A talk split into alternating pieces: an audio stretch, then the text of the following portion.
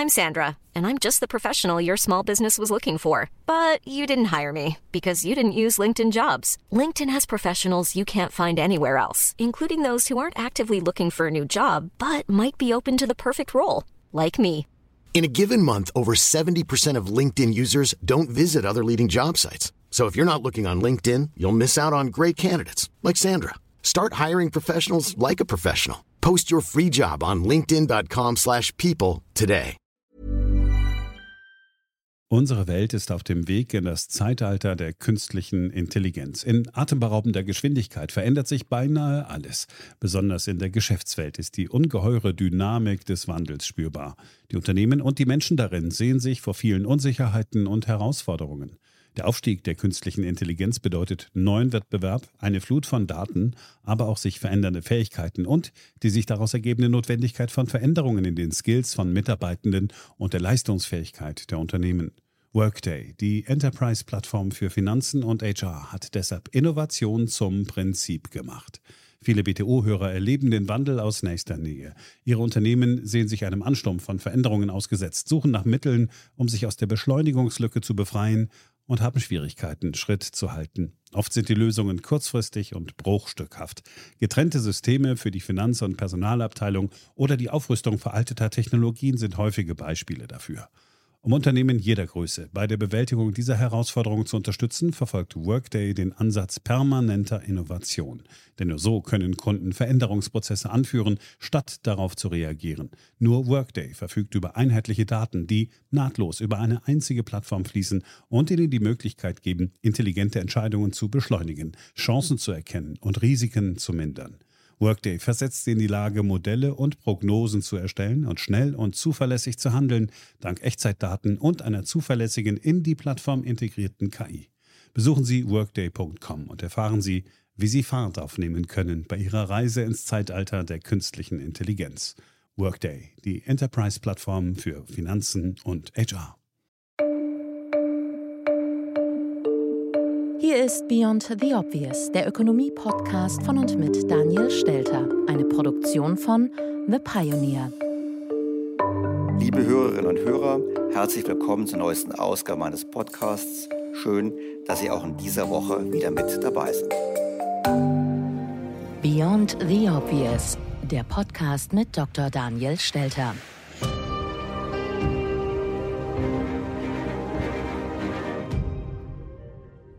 Heute haben wir eine spannende Mischung, wie ich finde. Zum ersten diskutieren wir kurz die Aussagen von Olaf Scholz von der letzten Woche, werfen einen Blick auf die Konjunkturprognosen, die ja erfreulich ausgefallen sind, und haben dann ein ausführliches Gespräch zum Thema Modern Monetary Theory mit einem Experten dazu.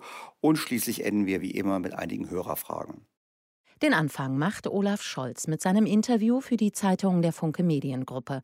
Er hat unter anderem über die gemeinsame Schuldenaufnahme der EU gesprochen, eine Maßnahme, die, Zitat, ein echter Fortschritt für Deutschland und Europa sei und sich nicht mehr zurückdrehen lasse.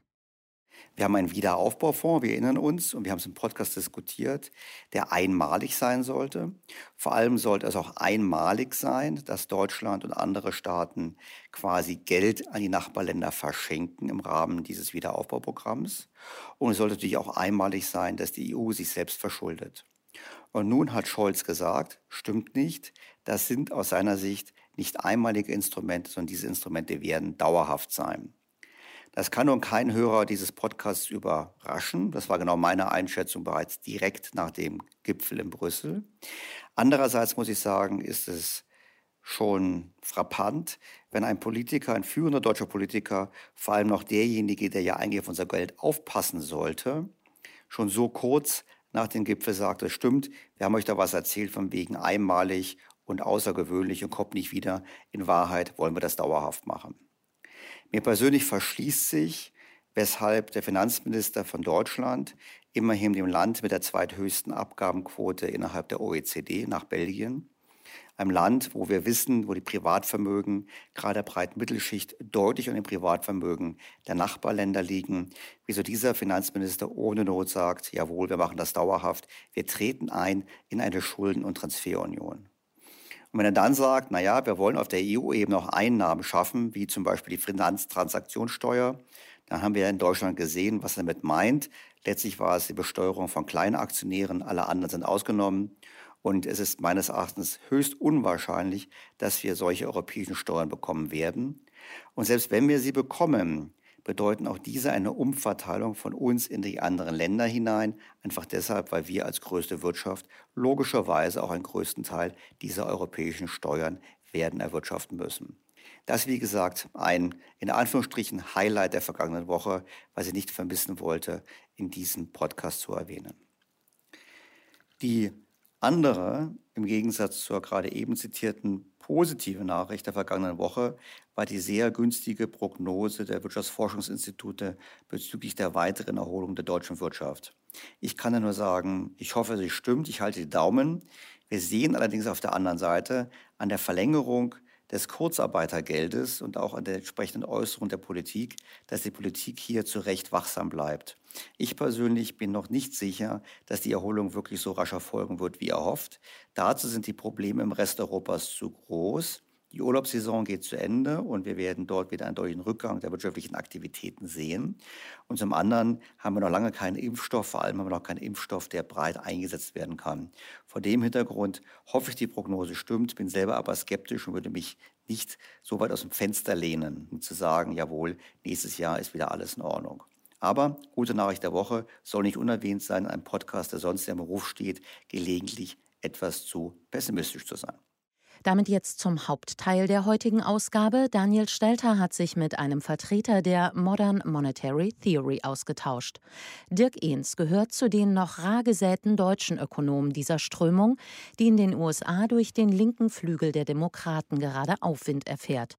Ehns ist Hochschulprofessor und im Vorstand der Pufendorf Gesellschaft für politische Ökonomie.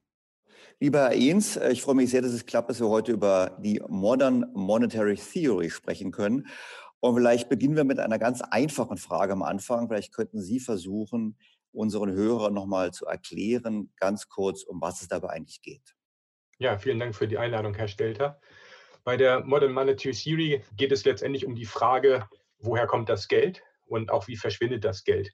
Ja, es handelt sich dabei um eine Theorie, das ist also quasi ein Versuch der Beschreibung der Realität. Und ich denke mal, die wesentliche Erkenntnis ist, dass es quasi im Geldsystem zwei Spieler gibt, in Anführungsstrichen. Das heißt, einmal gibt es den Schöpfer des Geldes, das ist die Zentralbank in den meisten Systemen. Und die Zentralbank kann auch über ihre Ankäufe von Staatsanleihen beispielsweise das Finanzministerium ebenfalls zu einem Schöpfer der Währung aufwerten. Und das andere ist die Sicht, aus der wir sozusagen das Geld betrachten. Das heißt also die individuelle Sicht als Nutzer der Währung. Und was MMT halt sehr stark deutlich macht, ist, dass dem Staat das Geld nicht ausgehen kann, weil der Staat das Monopol auf die Geldschöpfung hat. Ähm, das heißt also, dass das Monopol der Geldschöpfung beispielsweise in der Eurozone bei der EZB liegt, das ist wahrscheinlich allen bekannt. Aber die Frage ist natürlich, was folgt denn daraus? Mario Draghi wurde mal gefragt bei einer Pressekonferenz, ob der EZB das Geld mal ausgehen kann. Und daraufhin hat er ein bisschen gelächelt und hat gesagt, nein, technisch gesehen, nein, das Geld kann uns nicht ausgehen. Insofern betont MMT halt sehr stark, dass der Staat, wenn er das möchte, politisch gesehen halt sich so die Regeln bauen kann, dass die Zentralbank für ihn das Geld ausgibt. Und wir haben natürlich in der Eurozone halt sehr stringente und strikte Regeln halt äh, in Bezug auf Staatsverschuldung. Das haben andere Länder nicht. Und dadurch ist MMT sozusagen halt auch immer interessant gewesen in der Anwendung auf die Eurozone. Äh, bevor wir nochmal genauer kommen auf die Implikationen, die sich daraus ergeben im Sinne von auch Staatsfinanzierung, da gibt es ja auch ein paar radikale Ideen. Eine Frage noch von mir, weil ich habe immer gedacht, naja, die Zentralbank schafft zwar Geld, aber überwiegend wird das Geld, was wir nutzen, noch von den Banken geschaffen. Also mein Verständnis war, wenn ich zur Bank gehe und einen Kredit aufnehme, dann muss nicht vorher jemand gespart haben, dann muss nicht vorher die Zentralbank der Bank Geld gegeben haben, sondern die Bank schafft ja quasi das Geld, indem sie mir äh, meinen Kredit auf meinem Konto gut schreibt, die Bankbilanz ist ausgeglichen und darum dachte ich immer, 90 Prozent des Geldes, das wir nutzen, wird eigentlich nicht von der EZB geschaffen, sondern von den privaten Banken. Genau, da ist halt die Frage, wie wir denn Geld definieren. Es gibt unterschiedliche Definitionen. Ich würde behaupten, es gibt auch kein richtig und kein falsch. Wenn man genau hinguckt, die Banken erzeugen kein Geld, sondern Zahlungsversprechen. Das heißt auch so im, im, Gesetz, also das heißt im bürgerlichen Gesetzbuch wird auch von Zahlungsversprechen geredet. Das heißt also, die Bank kann quasi nicht staatliches Geld schöpfen, die können keine Euros erzeugen, können aber quasi Euros als Bankguthaben erzeugen. Und weil wir das halt ausgeben können, wird es häufig halt gleichgesetzt mit staatlichem Geld. Allerdings müssen die Banken natürlich halt die, die Möglichkeit haben, an Bargeld zu kommen und das muss nicht immer klappen. Das heißt also im Endeffekt können Banken halt auch, wenn man so möchte, Geld schaffen, wenn man das als Geld bezeichnen möchte. Aber der Nachteil ist natürlich, dass dieses Geld zurückgezahlt wird plus Zins. Das heißt also, die private Geldschöpfung durch die Kredite, die kann zwar kurzfristig und kann kurzfristig auch heißen für zehn Jahre mal, die kann sozusagen auch Geld erzeugen, aber das Geld muss zurückgezahlt werden. Das heißt also, die Nettogeldschöpfung des privaten Sektors wird wahrscheinlich nicht sehr hoch ausfallen, weil natürlich werden zwar sehr viele Kredite geschöpft jedes Jahr, aber es werden ja auch sehr viele zurückgezahlt. Und beim Staat ist es halt anders. Wenn der Staat halt beispielsweise, sagen wir, 100 Milliarden ausgibt und nur 90 Milliarden einzieht in Steuern, dann verbleiben die 10 Milliarden in der Zirkulation. Das heißt also, wenn der Staat Jahr für Jahr Defizite hat, dann verbleibt sozusagen ein großer Teil dieser Ausgaben, das Geld, was dadurch geschöpft wird, das, dieses Geld verbleibt sozusagen in der Zirkulation.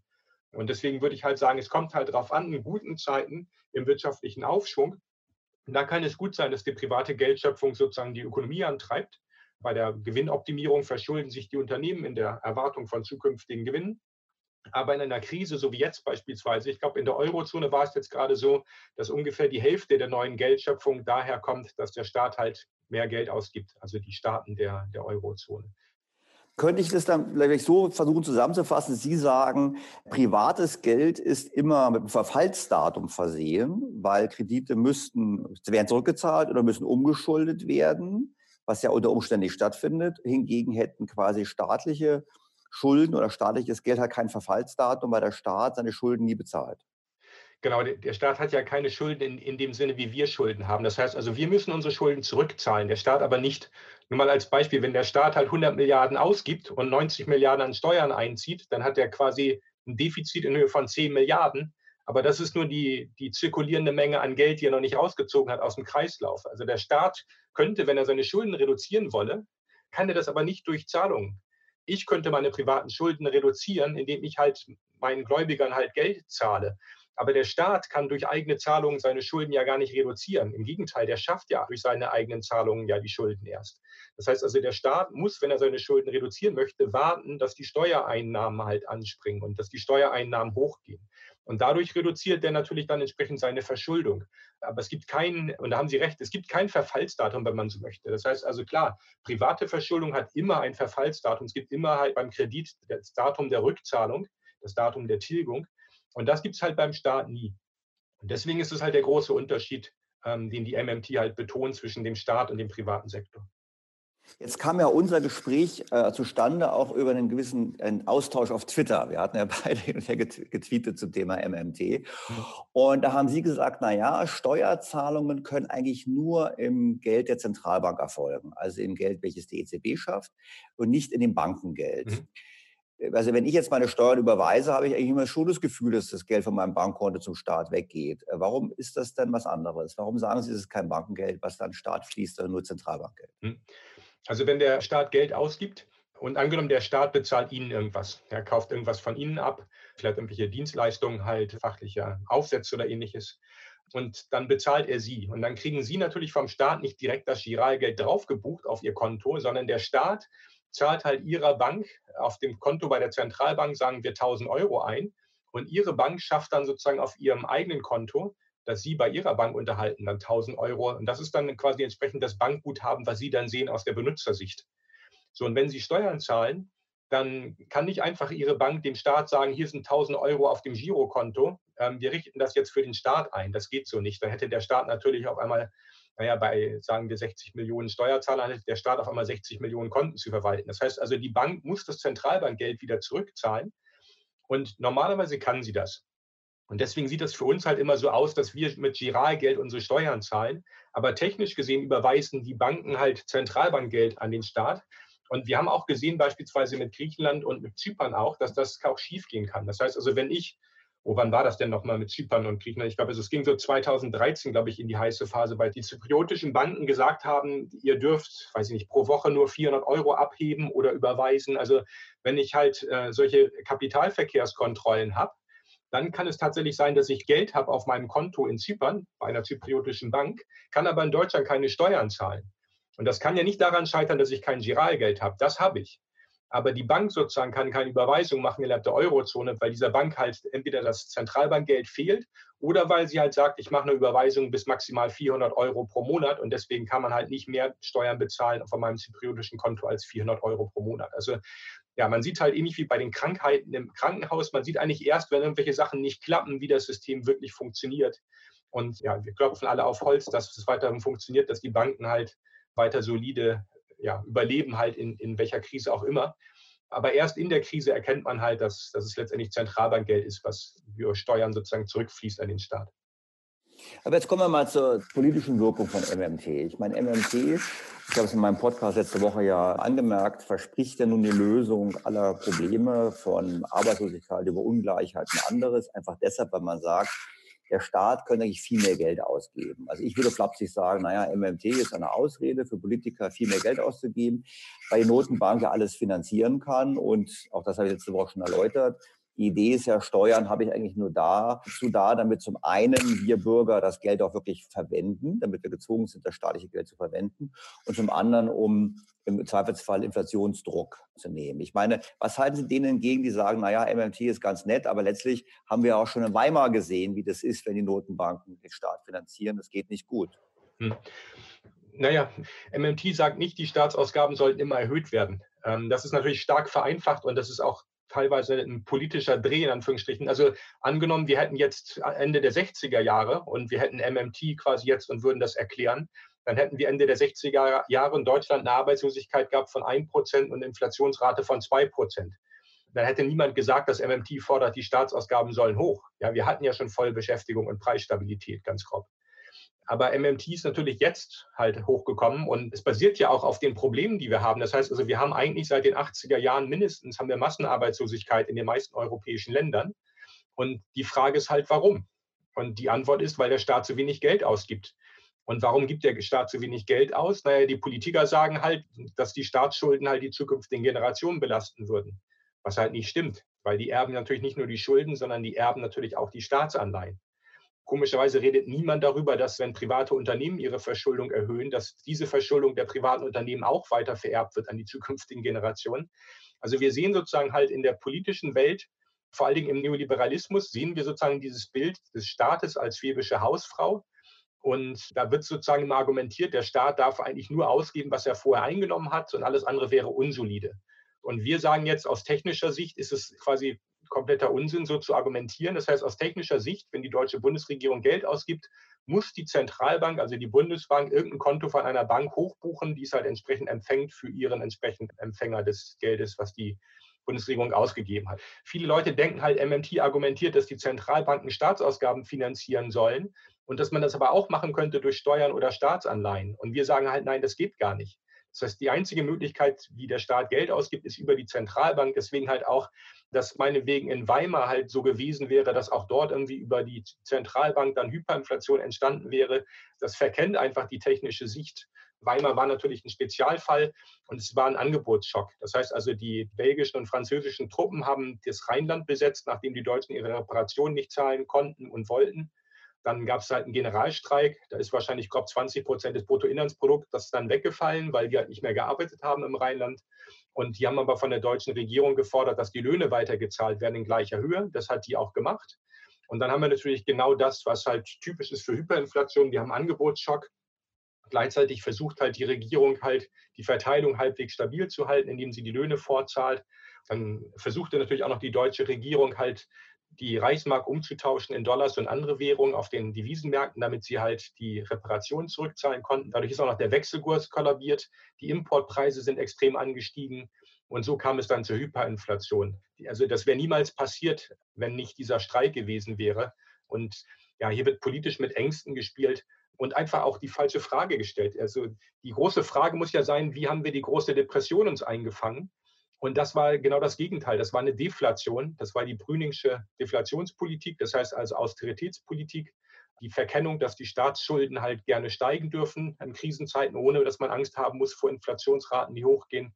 Insofern ist, würde ich sagen, MMT auch eine gute Linse dafür halt zu erkennen, wie man sozusagen halt auch mit einem Geldsystem Fehler machen kann. Also wir sagen natürlich nicht, dass jegliche Erhöhung der Staatsausgaben positiv ist, sowohl makroökonomisch gesehen als auch verteidigungspolitisch. Also eine Erhöhung der Staatsausgaben, um zum Beispiel die Wiederaufrüstung zu betreiben, wie in Nazi-Deutschland Anfang der 30er, das halten wir natürlich für extrem gemeinschaftsschädlich und keineswegs für, für eine vernünftige Wirtschaftspolitik.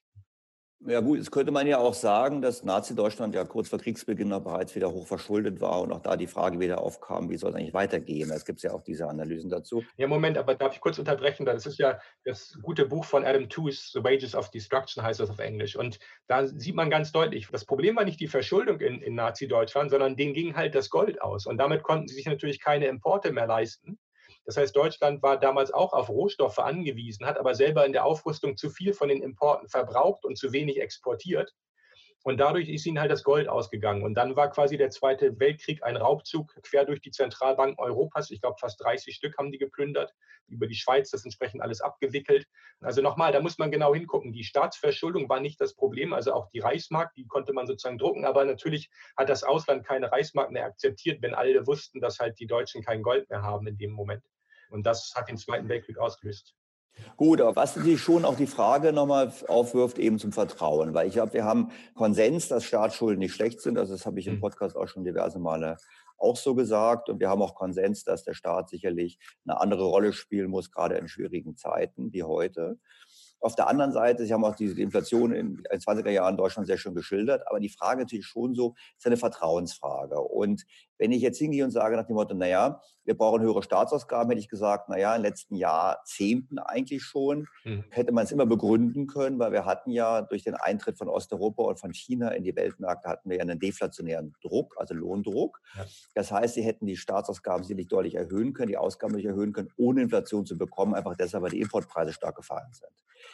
Es kann auch durchaus sein, dass wenn jetzt die Staaten, was sie auch gerade aktuell machen, die Ausgaben stark ausweiten, wenn die Notenbanken das ähm, offen finanzieren, also offener finanzieren, als sie es in der Vergangenheit getan haben. Sie würden sagen, das haben sie eh immer getan, aber ich würde jetzt mal sagen, offener finanzieren. Hm. Äh, sehen Sie nicht das Thema auch, dass Vertrauen eine Rolle spielen könnte? Und das muss ja nicht Hyperinflation kommen, aber es kann trotzdem zu höheren Inflationsraten führen. Ja, nein, ich, ich sehe nicht diese Rolle des Vertrauens als so fundamental. Also wir müssen in der Eurozone beispielsweise unsere Steuern in Euros zahlen. Und ein großer Teil unserer Ersparnis äh, liegt einfach begründet in den Sozialabgaben. Wir könnten gar nicht unsere Ersparnis beispielsweise umtauschen jetzt in US-Dollar, selbst wenn wir wollten. Ja, wenn ich mir angucke auf meinem Gehaltszettel, was ich an Sozialversicherungsabgaben zahle, das ist der Großteil meiner Ersparnis sozusagen. Das heißt also, natürlich kann ich darüber hinaus noch ein bisschen was zur Seite legen, aber nicht so viel, dass das jetzt irgendwie groß was ausmachen würde. Auf der anderen Seite, wenn ich zum Beispiel jetzt sage, die Eurozonenbürger verlieren so ein bisschen das Vertrauen in den Euro und ein paar Leute fangen an umzutauschen in US-Dollar, dann senkt das natürlich entsprechend den Wechselkurs. Das heißt also, der Euro wird billiger und das heißt aber auch, dass das natürlich expansiv auf die Wirtschaft wirkt. Wir sehen eigentlich bei den großen entwickelten Währungen, sehen wir eigentlich keine Effekte im, im Hinsicht von, äh, der Wechselkurs schwankt ganz stark und das führt dann zu einem Zusammenbruch. Also der Euro zum Beispiel, als der Euro eingeführt worden ist, verlor der ungefähr 50 Prozent seines Wertes innerhalb von zwei, drei Jahren gegenüber dem Dollar. Die Inflationsraten sind uns da nicht explodiert. Auch der kanadische Dollar, der schwankt auch zum US-Dollar ab und einmal um 50 Prozent hoch und 50 Prozent runter. Trotzdem sind die Inflationsraten in Kanada und in den USA fast gleich und bewegen sich parallel. Eine Veränderung des Wechselkurses heißt noch nicht, dass sich irgendwas tut bei den Preisen die Preissetzung der multinationalen Unternehmen ist relativ stark unabhängig vom Wechselkurs. Entweder hatchen die halt oder sie sagen halt, sie verkaufen eh auf allen Märkten, deswegen ist es egal, ob sie mal hier oder mal da ein bisschen mehr verdienen. Also diese Angst halt, dass durch einen Vertrauensverlust in einem die Währung zusammenstürzt. Ich kann es nachvollziehen aus theoretischer Sicht und halt sagen, ja klar, wenn jetzt in der Eurozone alle Panik bekommen und ihr Geld alle gleichzeitig ausgeben wollen und ihre Aktien verkaufen wollen, ja, dann bricht alles zusammen. Aber aber sowas haben wir nicht gesehen in, in, entwickelten Ländern. Also sowas haben wir auch 100 Jahre nicht gesehen. Ja, das war, glaube ich, nicht die Richtung, in die ich gehen wollte. Aber ich würde schon sagen, es gibt ja auch Kritiker von MMT, die sagen, naja, ihr guckt auf die Konsumentenpreise, aber was ist mit Vermögenspreisen? Jetzt, wir beide wohnen in Berlin, wir beide wissen, dass wir im Jahr 2009 hätten wir in Berlin Immobilien kaufen sollen, dann hätten wir ein sehr schönes Geschäft gemacht. Und da würden ja Kritiker sagen, naja, die expansive Geldpolitik der letzten Jahre hat sich eben so niedergeschlagen. Und wenn jetzt MMT quasi aktiv ist. Der Staat gibt mehr Geld aus, das gibt mehr Sicherheit, auch den privaten Banken mehr Geld äh, zu verleihen. Werden solche Vermögenspreisentwicklungen dann völlig ausgeblendet oder wie sollte man damit umgehen? Ja, wir berufen uns ja mal auf Heilmann Minsky, wenn wir uns die Vermögenspreise angucken und sagen halt, das ist eher eine Folge von Leverage und von Finanzmarktregulierung als, als eine Folge von irgendwelchen realwirtschaftlichen Phänomenen. Das heißt, Sie würden sagen, wenn man MMT macht, müsste man parallel dazu auch eine stärkere Regulierung machen bezüglich der Art der Kreditvergabe. Also Sie müssten eigentlich sagen, Sie steuern die Kreditvergabe, um sicherzustellen, dass diese nicht dazu dient für Spekulation. Ja, das wäre eine Möglichkeit, aber das, das wollte ich so jetzt eigentlich nicht sagen. Ich wollte nochmal darauf hinweisen, dass zum Beispiel Japan, Japan macht ultralockere Geldpolitik, Quantitative Easing, Yield Targeting schon seit mehr als naja, 20 Jahren. Aber die Hauspreise in Japan sind noch lange nicht wieder auf dem Niveau von 1991. Also ich würde behaupten, dass die Idee, dass das Quantitative Easing und quasi große Defizite des Staates, dass das dazu führt, dass die Aktienkurse explodieren, so wie wir das jetzt gerade sehen, das ist, würde ich sagen, ein Trugschluss. Also Korrelation ist nicht Kausalität. Ich vermute mal, dass der Finanzmarkt sich inzwischen von der Realwirtschaft so stark entkoppelt hat, dass da eigentlich kein Grund sein kann. Also das heißt, Sie sehen das ja auch, die Wirtschaft bricht hier fast vollständig zusammen äh, und die Aktienmärkte feiern munter neue Höchststände. Also da fragt man sich halt auch, ist das getrieben durch Spekulation und durch Leverage oder ist es getrieben durch rationale Erwartungen an eine Realität, wo sich die Leute einig sind, die Wirtschaft wird ganz schnell wieder gesunden? Also ich würde halt sagen, das ist halt eher, ja, die, die Realwirtschaft ist, ist davon nicht belastet und die Finanzmärkte sind ein Casino momentan. Und ich würde halt beispielsweise auch behaupten, es wäre sicherlich sinnvoll in Zukunft, dass man die Finanzmärkte und auch die Banken stärker reguliert im Blick auf Immobilienspekulationen. Okay, also zum Beispiel höhere Eigenkapitalanforderungen stellt. Das wäre ja dann zum Beispiel eine Möglichkeit. Genau. Gut, okay. Eine wichtige These ist ja, wir sollten mehr Modern Monetary Theory in Europa machen. Sie haben am Anfang gesagt, die, Herr Draghi hat gemeint, die EZB kann unlimitiert Geld schaffen. Ich habe Sie so verstanden, Sie würden auch dafür plädieren. Hätte so ein Programm zur Rettung des Euros nicht auch erhebliche Verteilungswirkung zwischen den Staaten? Ähm, ja, ich meine, es, es, geht ja vor allen Dingen darum, dass wir als Eurozone halt uns sagen, okay, wir haben hier Millionen Arbeitslose und die machen nichts. Und wenn die jetzt anfangen halt, dass die Staaten mehr Geld ausgeben, und da muss die EZB selber gar nichts machen, also sagen wir mal einfach Italien, Spanien, Griechenland sagen halt, okay, wir machen jetzt so eine Art Green New Deal, und versuchen halt die Beschäftigung zu erhöhen und damit quasi unsere Wirtschaft wieder ans 21. Jahrhundert irgendwie anzupassen, sodass dass wir halt keine Angst haben müssen vor dem Klimawandel und dem, was kommt sozusagen an Regulierung, den Einschränkungen halt, die, die auf uns zukommen. Ja klar, dann, dann haben halt Leute, die vorher arbeitslos waren, haben dann Beschäftigung. Wenn man jetzt sagt, in der Eurozone wollen wir jetzt quasi die Arbeitslosigkeit bekämpfen, natürlich wird das dazu führen, dass letztendlich die Länder des Südens halt mehr Beschäftigung haben und bei uns die Beschäftigung nicht so stark ansteigt.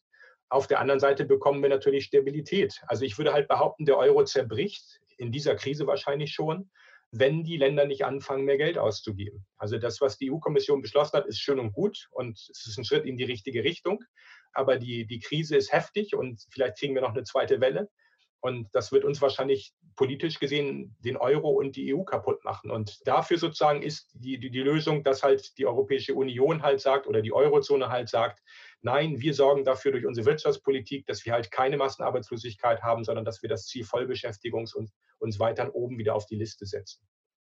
Aber das heißt, trotzdem mal zur Verteilungsfrage zurück. Ich meine, es ist doch so, wenn wir jetzt im Prinzip sagen, okay, alle machen mehr Schulden, des Transfers gibt faktisch, erst von, wenn deutsche Steuerzahler für äh, die Schulden einstehen von anderen Ländern.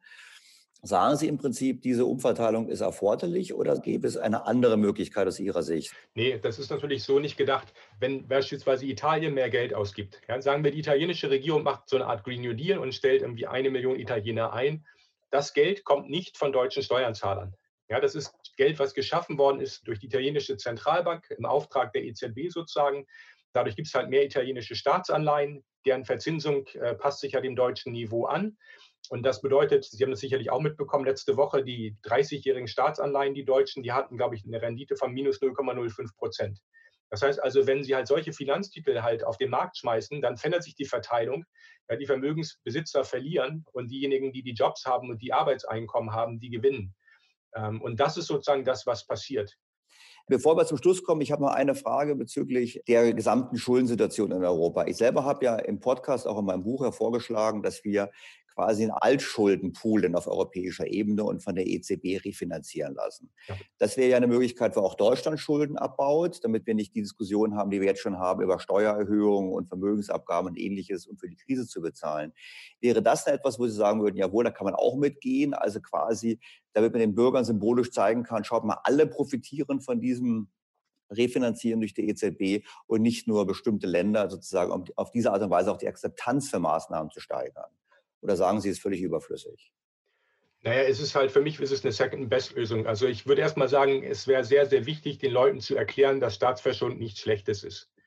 Dass halt die Leute verstehen, dass wenn der Staat sich verschuldet, Anführungsstrichen, dass es nur heißt, dass der Staat sozusagen halt Geld, was er ausgegeben hat, noch nicht wieder zurückbekommen hat wenn die EZB über das PEP-Programm jetzt dafür sorgt, dass die Staaten alle liquide sind und auch solvent sind, dann würde ich mal behaupten, das PEP-Programm, dieses Pandemic Emergency Purchase Program, ich denke, ohne das geht es nicht mehr. Das wird permanent bleiben müssen, weil wenn man es zurücknehmen würde, dann würden wahrscheinlich jetzt die Spreads wieder hochgehen. Das heißt also, die, die Verzinsungen der Anleihen aus Italien, Griechenland, Spanien würden wieder stark ansteigen und die Preise der, der Wertpapiere entsprechend fallen. Und damit würden wir quasi die Euro-Krise nochmal wiederholen. Insofern ich denke mal, das, was wir gelernt haben aus der letzten Euro-Krise, ist, dass die EZB als Länder of Last Resort für alle nationalen Regierungen auftreten muss. Und wenn das erstmal geschieht, dann ist auch Staatsverschuldung völlig unproblematisch. Danach müsste man sich nur noch darüber einigen, wie man jetzt diese Maastricht-Defizitregeln äh, sinnvoll abwickelt, weil die Idee der Defizite hat sich auch als unsinnig herausgestellt. Stellen Sie sich vor, wir haben ein Land, wo der Staat sehr wenig Geld ausgibt. Also sagen wir meinetwegen 5 Prozent vom BIP des Landes. Und trotzdem hatte er ein Defizit.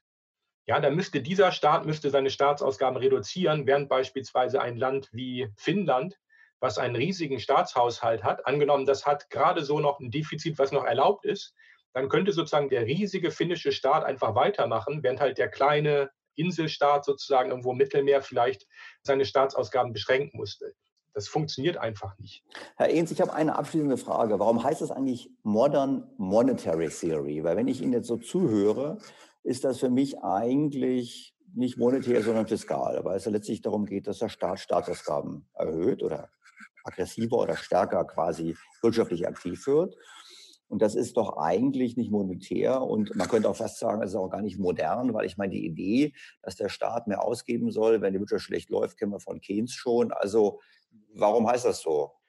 Ähm, ja, die ursprüngliche Bezeichnung war Modern Money Theory, aber es kommt von Keynes letztendlich. Also Keynes schreibt in seinem Buch vom Gelde von 1930, schreibt er über Modern Money und er sagt halt quasi, dass Modern Money, also das Geld moderner Staaten, das wäre schon seit 4000 Jahren chartalistisch. Das heißt also, das Geld bekommt seine Akzeptanz nicht daher, dass es halt goldgedeckt ist, sondern es bekommt seine Akzeptanz halt daher, dass der Staat es akzeptiert für Steuerzahlungen. Inzwischen wissen wir, dass das 6000 Jahre zurückgeht, aber daher kommt sozusagen der Name. Das heißt, es ist eine, eine Anlehnung an den Chartalismus von Georg Friedrich Knapf mit seinem Buch Die staatliche Theorie des Geldes von 1905. Ja, vielleicht ist der Name nicht sehr gut gewählt. Sie haben ja schon recht, natürlich. Aber ein Punkt von MMT ist eigentlich, dass das fiskalisch sozusagen und, und monetär, dass man da eigentlich nicht trennen kann. Ja, wir haben ein Geldsystem und natürlich können Sie jetzt sagen, das eine ist Geldpolitik, das andere ist Fiskalpolitik, aber es gehört letztendlich alles zusammen. Sehr geehrter Herr Ehns, vielen herzlichen Dank für das Gespräch. Auf jeden Fall sehr aufschlussreich, auch wenn wir sicherlich nicht in allen Punkten Konsens erzielen werden. Vor allem bleibe ich skeptisch. Ich denke, wenn man Politikern den Zugriff auf das Geld so offensichtlich gibt, ohne irgendwelche Hürden und seien sie auch nur theoretischer Art, dann droht eben die Lösung aller Probleme über die Geldpresse und damit eben auch Inflation. Wir werden es in den kommenden Jahren sehen, weil es aus meiner Sicht gar keine andere Alternative geben wird, als die direkte Finanzierung der Staaten durch die Notenbanken, nicht nur um mit den Folgen von Corona umzugehen, sondern vor allem auch mit den Folgen der finanzpolitischen Exzesse der vergangenen Jahrzehnte. Weiter jetzt mit den Fragen und Anregungen aus Ihren Reihen. Ein Hörer spricht die sogenannten Non-Performing Loans an, die umgangssprachlich faulen Kredite, also die, die nicht fristgerecht und oder vollständig zurückgezahlt werden können. Darauf bezogen meint ein Hörer, dass die EU diese Problemkredite doch einfach in einer Bad Bank deponieren könnte. Da kann ich dem Hörer nur zustimmen. Das wäre die richtige Lösung schon gewesen vor zehn Jahren. Die EZB hätte die ganzen Wertpapierankaufprogramme sparen können, wenn sie den Banken geholfen hätte, indem sie den Banken die faulen Kredite abgenommen hätte. Also im ersten Schritt eine große europaweite Bad Bank, diese refinanziert von der EZB. Das hätte erheblich geholfen. Erinnern wir uns daran, sowohl Irland wie auch Spanien sind eigentlich diesen Weg gegangen. In beiden Fällen haben die nationalen Notenbanken Euro geschaffen, um diese Bad Banks zu refinanzieren. Wir hätten das auf europäischer Ebene genauso machen sollen und wir sollten es heute immer noch tun. Richtiger Gedanke ist auch zu sagen, wir müssen nicht nur den Banken helfen, indem wir ihnen die faulen Kredite abnehmen, sondern wir müssen eigentlich auch den Endschuldnern helfen. Wir wissen, zum einen gibt es da sehr viele Zombies dabei, da wäre die Frage eben aufzuwerfen, kann man diese Zombies rekapitalisieren und so wirklich wieder zum Leben erwecken? Oder aber können wir sie dann abwickeln? Das ist sicherlich politisch schwer, das wäre meine Sorge, weil Politiker davor zurückschrecken werden, vor allem wegen der verbundenen Arbeitslosigkeit, gerade auch bei Corona-Zeiten oder in Corona-Zeiten kein einfaches Thema. Aber prinzipiell richtige Vorgehensweise. Wir poolen alle faulen Schulden der Banken. Die Banken haben damit bessere Bilanzen. Und zum Zweiten überlegen wir uns dann, wie wir mit diesen faulen Schulden umgehen. Einige Schuldner kann man helfen, andere Schuldner sollten schlichtweg abgewickelt werden. So oder so steht am Ende ein erheblicher Verlust, der aber keine Rolle spielt, weil der eben über die EZB über Jahrhunderte finanziert wird und dann spielt es keine Rolle mehr. Wir bleiben beim Thema der finanziellen Hilfen. So wird Daniel Stelter gefragt, warum eigentlich der Staat als Retter von notleidenden Firmen auftreten sollte. In einer E-Mail dazu heißt es, ich sehe dabei das Problem, dass wir Steuergelder ineffektiv verwenden, die anderswo effektiver eingesetzt werden könnten, zum Beispiel in Bildung oder Forschung. Eine gute Frage. Warum soll der Staat notleidenden Firmen helfen? Im Prinzip ist es ja so, in der heutigen Krise haben wir es eben nicht mit einer selbstverschuldeten Krise der Wirtschaft zu tun. Wenn wir für Lufthansa blicken, hatten wir auch schon mal einen Podcast, so kann die Lufthansa sicherlich nichts dafür, dass es Corona gibt und dass deshalb der weltweite Flugverkehr eingebrochen ist. Dass der Staat hier hilft, ist richtig, gerade auch deshalb, weil eine neue Lufthansa aufzubauen sicherlich deutlich schwieriger wäre, als eine alte fortzuführen. Im konkreten Fall finde ich, auch das habe ich gesagt, die Konditionen zu harsch. Ich denke, wir haben ja versucht, oder Staat hat hier versucht, fast schon wie ein Hedgefonds zu agieren und Geld zu verdienen. Und richtiger wäre es gewesen, bei einem auch wirtschaftlich so bedeutenden Unternehmen für Deutschland anders vorzugehen. Aber im Prinzip ist es hier richtig. Das Problem, auf das der Hörer anspielt, wird aber kommen. Und zwar nicht morgen, nicht übermorgen, aber im Laufe der kommenden Jahre. Weil jetzt retten wir Unternehmen und einige dieser Unternehmen werden aber dauerhaft kein Geschäftsmodell mehr haben nach Corona. Meine Fluggesellschaften könnten zumindest partiell dazugehören. Das heißt, da kann der Staat unter Umständen die eigentlich notwendige Anpassung von Kapazitäten, die Bereinigung des Marktes verhindern. Das wäre schlecht für weiteres Wachstum und vor allem wäre das auch schlecht äh, für die gesamte wirtschaftliche Struktur hierzulande. Das heißt, wir müssen aufpassen, dass die Zombifizierung die bis jetzt vom Bankensystem getrieben wurde, aus Angst vor Abschreibungen, dann von staatlicher Seite fortgesetzt wird. Das Risiko ist erheblich. Nur in einer akuten Krise bin auch ich ein Befürworter der staatlichen Hilfsmaßnahmen, einfach deshalb, weil die Krise ungewöhnlich ist und nicht von Unternehmen selbst verschuldet. Abschließend noch die Sprachnachricht eines Hörers. Oliver Quirin setzt dort an, wo die heutige Ausgabe begonnen hat, beim gemeinsamen Schuldenmachen. Im Märchen vom reichen Land und Ihren Podcast betonen Sie die Notwendigkeit der Infrastrukturinvestitionen und die Gefahr, dass wir geisterfahrende Sparer werden. Deutschland steigt mit den Beschlüssen aber ein ins Schuldenmachen und verbessert unsere verfallene Infrastruktur. Meine These ist daher, dass unsere Regierung Ihren Podcast gehört hat und jetzt auf dem richtigen Weg ist.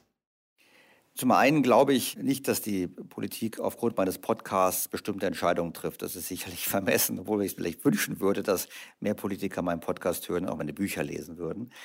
Konkret zeichnet sich tatsächlich ab, dass der deutsche Staat von der schwarzen Null abkehrt und mehr investiert. Auf der anderen Seite reden doch sehr viele Politiker von der Rückkehr zur schwarzen Null.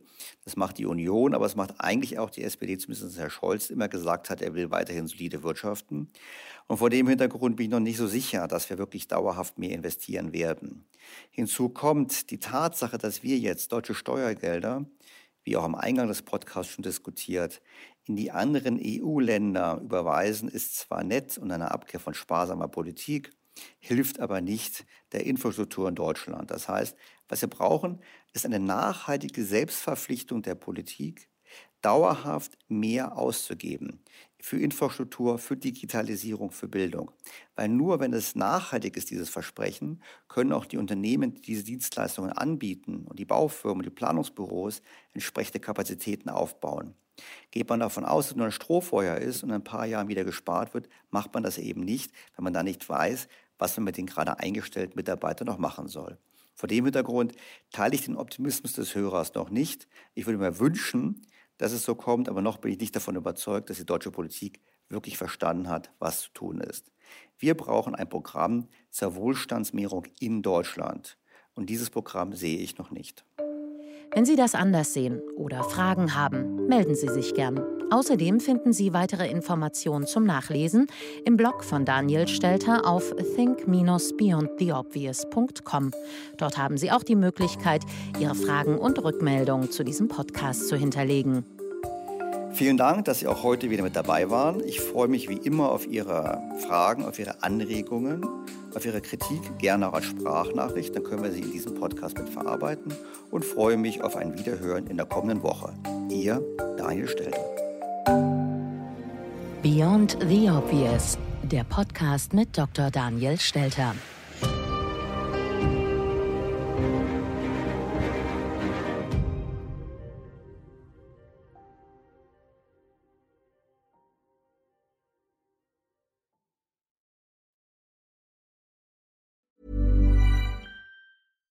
Was ist noch besser als ein guter Plan? Die Möglichkeit, ihn zu ändern. Mit integrierter KI bietet Workday kontinuierliche Innovationen, die Ihnen helfen, agil zu bleiben, egal was passiert. Workday, the finance and HR system for a changing world.